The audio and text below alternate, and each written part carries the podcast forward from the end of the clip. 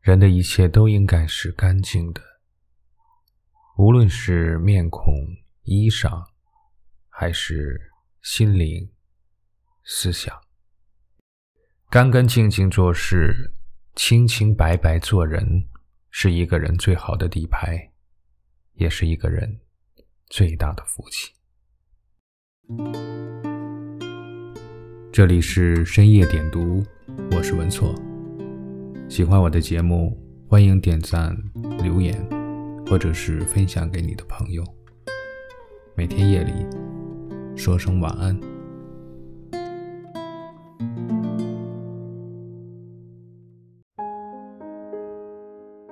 干净的外在。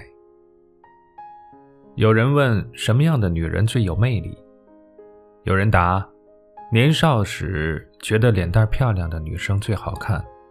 成年时觉得活泼可爱的女生最好看，后来觉得成熟稳重的女人最好看。随着时光的流逝，越来越觉得，一个人除了长相，更多的是外在的气质在影响外貌。做人最要紧的就是姿态好看，漂亮的容颜是天生的，但优雅的外在却是后天修炼的。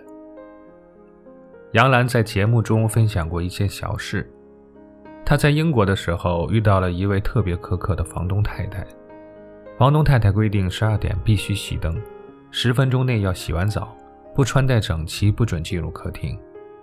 有一次，她躺在床上边看报纸边吃面包，不料被房东太太看到，迅速夺走了她手中的东西，大声怒斥：“你这个没有素质的女孩，请滚出我的家！”他觉得自己被羞辱了，他穿着睡衣，披了一件大衣就出了门，来到了一家咖啡厅。店里的人特别多，大家都用异样的眼光打量他，他很尴尬，迅速找了个空位坐下。在他对面的是一位非常精致的老太太，她不由自主地收起睡裤下的运动鞋。这件事让他有点看不起自己。此后，他很注意自己外在形象。尊重别人的同时，取悦自己。一直以来，我们眼中的杨澜干净优雅、谈吐大方，不仅征服了国人，更是让国外友人看到了中国女性的魅力。就像她所言：“没有人有义务透过你邋遢的外表，去发现你优秀的内在。”一个人的外在，就是行走于世的名片。妆容会褪色，容貌会老去。只有得体的外表，才能让你魅力永存。干净的圈子，其实“干净”这个词始终属于最高级的赞赏。朋友 K K 是我在一个金融峰会结识的，他处事沉稳，举止绅士，胸有格局。他是上市公司的老总，认识很多学界、商界的翘楚。在外人看来，他圈子大。肯定满世界应酬，但他却是一个宅男，可以十天不出门。大家都好奇他待在家里干啥呀？他说：“看书、画画、写字。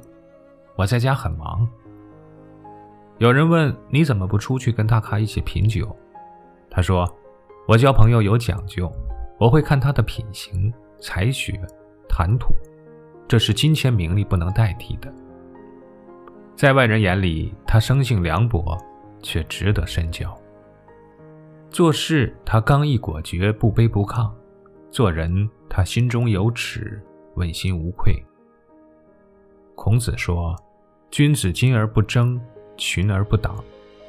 人跟人之间随缘，别攀缘。朋友不在多，而在于精。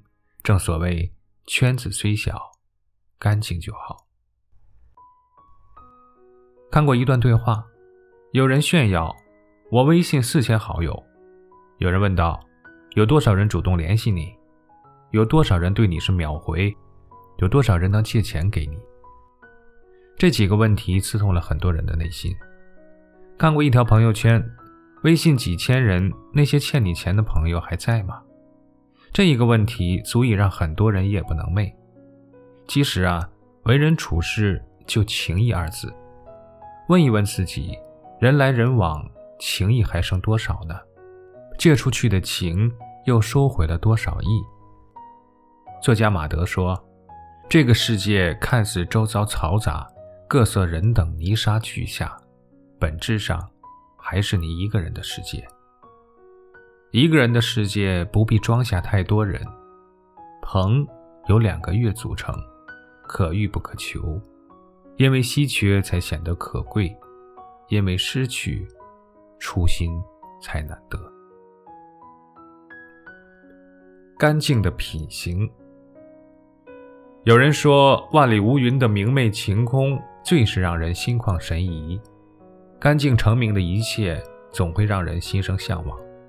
相同的，一个品行干净的人，也是值得敬佩的。好友啾啾告诉了我一件事：他公司有个985毕业的求职者被老板淘汰了。为什么？因为老板不看好他的人品。他炫耀自己曾经卖过一套价值一万元的课程给保安大爷。一开始，保安大爷不想要，但经过自己高超的话术、不懈的坚持，最后保安大爷买了。一万块钱可能是保安大爷好几个月的工资，而那套价值一万元的课程，对保安大爷来说根本没有价值。想到那句话：“世间技巧无穷，唯有德者可以其力。”世间变幻莫测，唯有人品可立一生。当人品和学识相辅相成时，才会让一个人走得更高更远。俗话说：“心安则身安。”一个人内心干净，品行干净，自有一份高贵，自会受人待见。品行干净的人不一定大富大贵，但却活得舒心自在。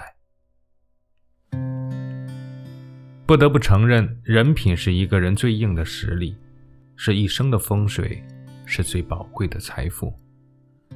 有句话说，在这个污浊的世界上，能够干干净净度过自己一生的人，是值得钦佩的。在尔虞我诈的世俗社会，不随波逐流，不随风而舞，坚持做自己，保持自己本心的人，真的让人钦佩。因为。世界很糟糕，总能保持初心的人很少。干净是生命最纯真的底色，是岁月最美丽的留白。